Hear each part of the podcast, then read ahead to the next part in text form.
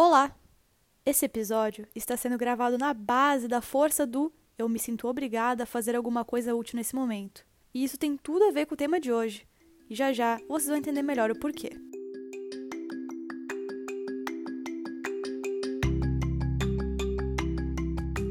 Oi, gente, tudo bom com vocês? Eu estou literalmente deitada, embaixo das cobertas nesse momento, no meu quarto fechado, o único barulho sendo os mosquitos que de algum jeito entraram aqui dentro no meio da tarde. Sério, gente, meu Deus, já são quatro e meia e eu não fiz nada hoje. E olha só, eu falando que eu não fiz nada hoje, sendo que eu já trabalhei. Esse é um episódio que vai tratar muito disso, de quanto eu me cobro de que eu tenho que ser útil o tempo todo, mesmo durante o isolamento social. O meu isolamento meio que deu uma miada, porque semana passada eu tive que sair para trabalhar, passei um dia fora, trabalhei no coworking, visitei casa de pessoas, foi bem estranho, eu não sabia muito bem como cumprimentar as pessoas, eu realmente não me adaptei ainda a essa questão do novo normal. Até pegar Uber foi bem esquisito. Na questão psicológica, eu ando muito desmotivada, com preguiça de fazer as coisas, exausta mentalmente, sabe? E eu tô muito introspectiva também. Eu ando lendo menos livros do que eu tava lendo no início, que eu tava lendo bastante. Eu passo a maior parte do tempo jogando Brawl Stars, que é um joguinho de celular muito podre. Na real, ele é muito legal, mas eu não devia perder tanto tempo com isso. E vendo série. Mal e mal vi podcast eu tô ouvindo. E quem me conhece sabe que eu sou a louca do podcast. O único que eu ouço todos os dias sem falta é o Diário de Bordo, da Jéssica Greco e do Neco, que eu amo muito, inclusive recomendo, é minha companhia diária. Se bem que agora, começar a ouvir agora vai ser estranho, né? A não ser que você queira maratonar todos, vai ser estranho que você não vai entender, porque é realmente um diário. E aí eu sempre entro nesse modo que eu digo para mim mesma, cara, você tá numa quarentena, tem uma pandemia lá fora, você vive num desgoverno desgraçado, sabe? Então você tem o direito de ser inútil quando você não tá trabalhando, que já basta ser uma repórter na pandemia, já basta fazer a cobertura do coronavírus, já basta ser jornalista com o Bolsonaro no poder. Meu tempo livre eu devia poder fazer o que eu tenho vontade, né? Mas ainda assim eu me cobro demais. Porque aí também eu entro num outro pensamento a gente vive falando sobre respeitar nossas vontades, né? Ouvir nosso corpo. Que, por exemplo, tem dias em que o que seu corpo precisa é dormir um pouco mais, ficar um pouco mais na cama, ficar um pouco mais deitada, não fazer vários exercícios. Só que aí, como você sabe discernir até onde essa voz não é a sua preguiça te impedindo de fazer o que você precisa? Eu, por exemplo, se eu fico sem fazer exercício físico por algum tempo, eu sinto que isso decai muito minha energia. Eu fico para baixo, eu fico real triste se eu fico sem fazer pilates mais de dois, três dias. Hoje, por exemplo, eu não fiz, porque eu acabei trabalhando de manhã, tá uma baita chuva hoje à tarde e eu não tenho vontade de fazer nada quando tá chovendo. E é engraçado, porque a gente acabou de passar por uma estiagem muito severa aqui no, no sul, então eu não posso reclamar da chuva. Mas ao mesmo tempo a chuva me deixa triste. Então, essa na real é uma pergunta, porque eu não tenho resposta. Eu nunca sei até onde eu tenho que ouvir o meu corpo respeitar minhas vontades e até onde eu tenho que me forçar a fazer as coisas para ser feliz e saudável. Se alguém encontrar esse equilíbrio, por favor, me avisa. Hoje, na verdade, eu tô aqui para meio que regravar o segundo episódio que eu gravei para esse podcast, mas que nunca foi ao ar. Quem acompanhou desde o começo sabe que eu, na verdade, gravei dois episódios, mas aí eu levei um grande pé na bunda, então eu senti necessidade de regravar tudo, porque eu senti que eu era uma outra pessoa. E realmente, eu dei uma ouvida por cima nesse segundo episódio que nunca foi ao ar, e muita coisa já não fazia mais tanto sentido para mim.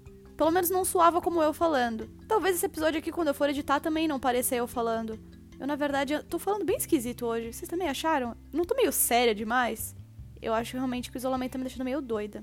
E aí, como eu gravei dois episódios que nunca foram publicados, tem toda uma questão de que às vezes eu não sei se eu já falei as coisas aqui ou se eu não falei, ou se eu falei no episódio que nunca foi ao ar. E assim, ó, gente, na vida real eu me repito o tempo todo, eu conto as mesmas histórias várias vezes, então não vai ser diferente aqui nesse podcast.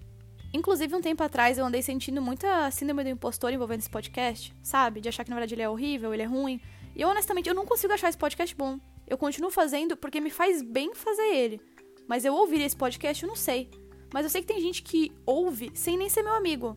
Então, assim, se uma pessoa gostou e pediu para fazer mais, eu vou fazer. Então, oi, esse episódio é para você mesmo. Mas aí eu também entro em outra pira da minha cabeça que é a seguinte. No primeiro episódio eu falei muito sobre o fato de que eu tava muito tempo enrolando para fazer um podcast, né? Querendo fazer ele perfeito, até que um dia eu decidi, não, eu vou fazer desse jeito mesmo, vou fazer como dá para fazer e vou aceitar isso. Mas, será que eu aceitei que eu não tenho controle e eu vou fazer ele como dá para fazer? Ou será que na real isso foi uma espécie de boicote, que eu fiz ele de qualquer jeito de propósito, porque aí eu não tenho que lidar com a frustração de ter me esforçado e não ter alcançado o que eu queria? Fez sentido para vocês? Às vezes, na verdade, você fazer as coisas de qualquer jeito, você tá se boicotando, porque você sabe que se você se esforçar, mas não ficar como você queria, você vai ficar frustrado. E eu sou uma pessoa que eu tenho um histórico de não me comprometer com as coisas, com medo de me frustrar depois, com medo de falhar. Eu tenho medo de aceitar propostas, achando que eu não vou ser boa o suficiente. Como eu sou muito extrovertida, exponho muito da minha vida, as pessoas ficam achando que eu sou confiante, mas na verdade eu sou uma pessoa extremamente insegura. Eu sempre acho que eu tô errada eu sempre acho que tudo que eu faço é ruim. Um exemplo bobo. Eu trabalhei por muitos anos no comércio e eu sempre fui insegura com o troco, porque eu sou horrível de fazer conta de cabeça. Eu não tenho nenhuma lógica matemática na minha cabeça. Quando a pessoa ajudava no troco, então, com as moedinhas e tal, eu não fazia a menor ideia de como retornar o troco da pessoa. Então, se alguém olhava para mim e dizia, ah, o troco tá errado, eu automaticamente acreditava na pessoa, mesmo se eu tivesse certeza que o troco tava certo. Eu vou acreditar na pessoa. E até hoje, por exemplo, o meu chefe é um dos meus melhores amigos. Mas toda vez que ele manda uma mensagem me chamando, eu fico com frio na barriga achando que ele vai me dar uma bronca. Talvez por eu ser tão próxima dele, decepcionar ele é ainda mais doloroso do que um chefe normal que só fosse meu chefe. Mas a verdade é que eu sei que sou só eu achando que tudo que eu faço tá errado. E falando sobre a exposição, Muita gente acha que expor tanto da minha vida significa que eu não tenho muita vergonha, que eu não tenho muita noção e que eu tô aí me jogando pra vida. Mas eu tô lendo o livro da Brené Brown, que eu inclusive indico muito, que é A Arte de. Peraí, na real, que eu não lembro bem o nome do livro. Deixa eu pegar meu Kindle aqui do lado. Acho que é sobre ser imperfeito o nome. Tá aqui aberto, já tava lendo. A coragem de ser imperfeito. Olha, spoiler do livro. Basicamente, o que a Brené Brown diz aqui: se você não for vulnerável, e nesse caso ser vulnerável é uma coisa boa, e você vai ter que ler pra entender, você nunca vai ser feliz. Mas se expor demais, na verdade, é uma forma de se esquivar de ser vulnerável.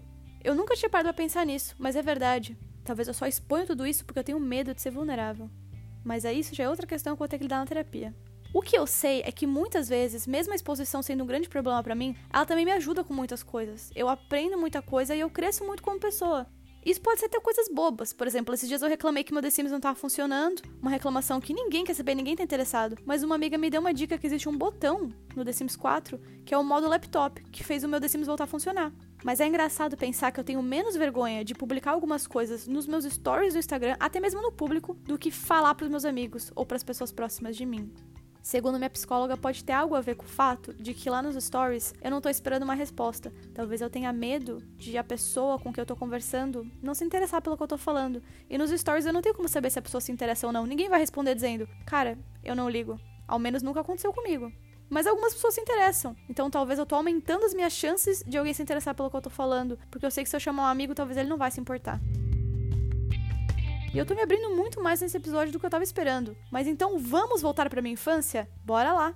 Para quem não sabe, eu sou ansiosa desde criança. Isso tem muito a ver com a questão genética e também com a forma que eu fui criada. Mas só para vocês terem uma ideia, quando eu era criança, chegou um ponto que minha mãe parou de me falar quando ia ser o primeiro dia de aula, porque senão eu passava uma semana vomitando de nervoso em voltar para a escola. Só de sair da rotina, eu sentia muita ansiedade. Fins de semana, então, tinha que ser planejados na quinta-feira, porque se chegava no sábado e alguém falava, ah, vamos no shopping? Não. Se você não me convidou até quinta-feira, eu não vou fazer isso no sábado. Eu passava o fim de semana inteiro sem fazer nada se eu não tivesse planejado isso até quinta-feira. Isso é real. Eu já tive crises de ansiedade por alguém me chamar para fazer alguma coisa de última hora. Obviamente, chegou um momento da minha vida que eu percebi que não tinha como eu ter controle de todas as coisas, né? Tem um episódio, inclusive, que eu falo somente sobre isso. Sobre como tudo que eu jurei que eu nunca ia ser ou que eu odiava acabou se tornando o que eu hoje amo e eu sou. Eu desisti do curso dos meus sonhos. O meu relacionamento de quatro anos acabou, não durou para sempre como eu achava na fantasia da minha cabeça. Todos os meus amigos de antes da faculdade me abandonaram na sarjeta. Eu fiz um intercâmbio que deu quase tudo errado, mas só quase. Pelo menos a Maju tava lá para me salvar e ela me ensinou uma coisa que eu sei que muita gente já ouviu, mas eu mesma preciso repetir várias vezes, que é o que não tem solução, resolvido tá. Se não tem o que fazer, pronto, já foi. Mas eu espero que num futuro não tão distante eu consiga trazer a Maju e o Bruno pra gente conversar sobre todas as coisas bizarras que aconteceram nesse intercâmbio, porque olha, não foram poucas. Inclusive, esse tem sido um dos motivos para eu gravar menos. Muitas das coisas que eu quero gravar são com outras pessoas. Aí você vai me dizer, ué, usa a internet. Na real, até tá facilitando, porque tá todo mundo em casa, né? Mas a verdade é que eu tenho vontade de conversar com a pessoa pessoalmente, sabe? E gravar. A qualidade do som não vai ficar tão boa, mas é o que me dá vontade. E esse podcast é todo sobre minhas vontades, não é mesmo?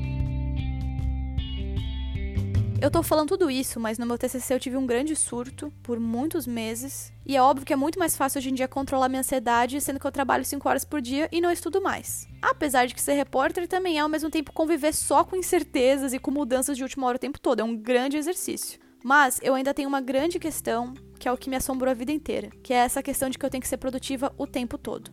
Quando eu tava na faculdade, por exemplo, eu não conseguia relaxar nunca.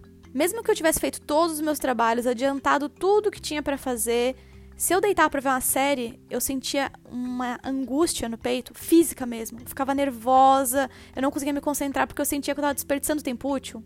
Isso podia ser no domingo, gente. Eu ainda sentia isso. E aí no ano passado teve uma coisa muito legal que aconteceu, que eu fui premiada, eu e um colega meu, por uma reportagem especial que a gente fez pro jornal, e no dia seguinte eu tive um dia de folga. Não foi bem um dia de folga, foi na verdade para compensar as horas que eu passei lá na premiação, já que contou como horas trabalhadas. Olha que demais. Mas eu tive um dia de não trabalho no meio da semana. E eu tava bastante cansada, porque eu tinha chegado em casa de madrugada, né? Porque a premiação era em Florianópolis. Então tudo que eu precisava, né? Era dormir até mais tarde, descansar um pouco, aproveitar, como jornalista premiada que eu era e que eu sou. Estou olhando pro troféu nesse exato momento, lindo, eu te amo. Mas a verdade é que eu passei o dia inteiro ansiosa porque eu sentia que eu tava sendo inútil. E eu sempre soube que eu tinha um problema, mas naquele dia eu entendi a gravidade. Nem quando eu merecia um descanso e eu precisava de um descanso, eu conseguia aproveitar ele. E aí o que aconteceu logo depois? Eu recebi 15 dias de férias.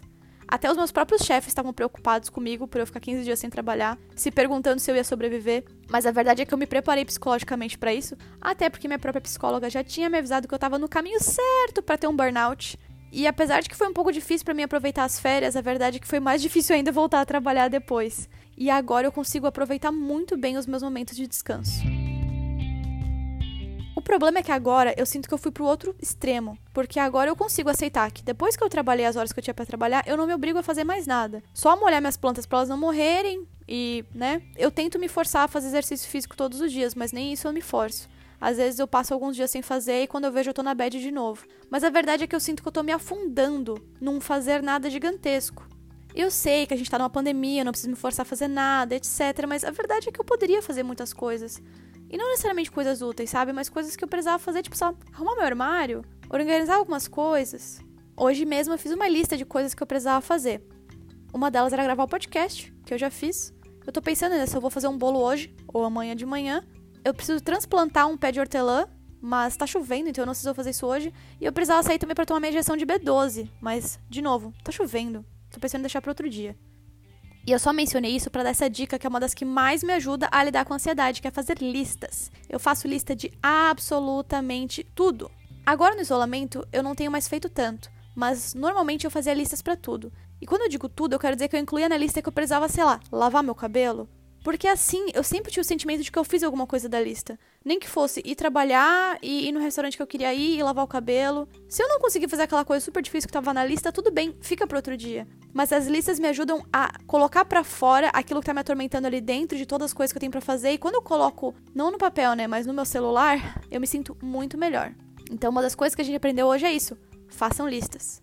Porém, ao mesmo tempo que o celular me ajuda muito nisso, eu também tenho um outro grande problema, que é o FOMO o Fear of Missing Out, que você fica ansioso porque você não consegue acompanhar tudo que tá rolando. Eu não consigo acessar tudo que tem disponível na internet. Eu não consigo ver todos os documentários que eu quero ver. Eu não consigo ver todas as listas e filmes que estão na minha fila. Eu não consigo nunca ver todos os stories que os meus amigos postam, as pessoas que me interessam. E muitas vezes isso me causa crises reais. Eu passo mal por não conseguir ver a história de todas as pessoas que eu acho imprescindíveis. Na verdade, que imprescindível ninguém é, né? Mas o Instagram ainda é o lugar onde eu consumo mais conteúdo, especialmente sobre veganismo e sobre essas coisas que me interessam.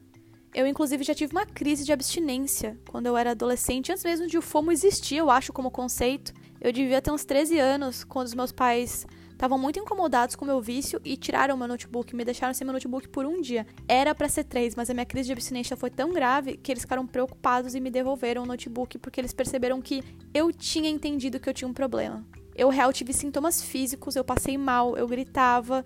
E eu entendia que era um absurdo aquilo que eu tava sentindo, que eu tava muito errada, mas eu não conseguia controlar. Então, sim, eu tenho consciência de que eu tenho um problema há muito tempo.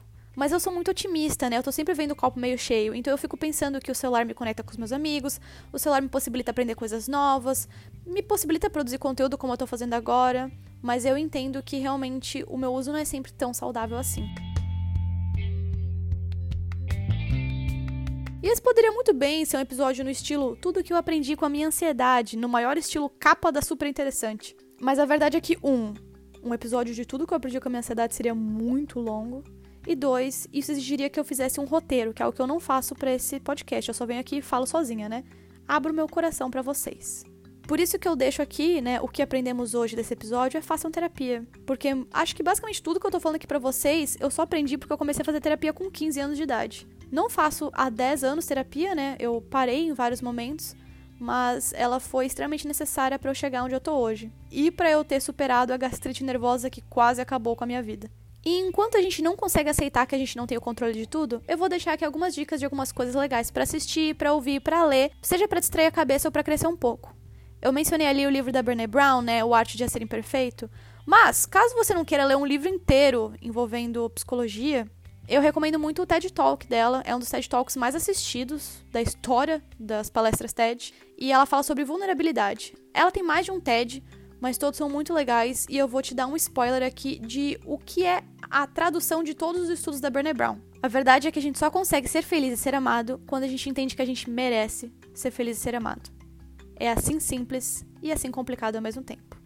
E se você gosta de podcasts, o que eu imagino que você gosta, já que você está ouvindo esse, uma das pessoas que eu mais admiro nesse mundo, o Dan Santana, lançou um podcast incrível. Mais um dos podcasts incríveis que ele lança, mas esse realmente tocou meu coração. E ele se chama Epic Fail, tá saindo todos os domingos.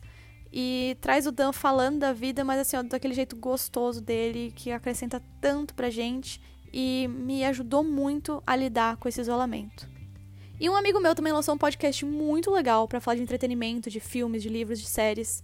E eu inclusive gravei um episódio com ele falando sobre os livros da Beck Albertani, que é a autora de É difícil para mim falar com amor Simon, porque para mim o nome do livro é Simon versus Agenda Homo Sapiens, mas enfim, o Com Amor Simon, que é como todo mundo conhece pelo filme, né? Então ouçam o PituCast. E eu vou também indicar duas séries para quem tá querendo maratonar alguma coisa nessa quarentena, e vou indicar as minhas duas séries favoritas. A primeira delas é Tábula Rasa, que é uma série da Netflix incrível, mas que não é muito famosa simplesmente porque ela é belga, né? Então não é inglês.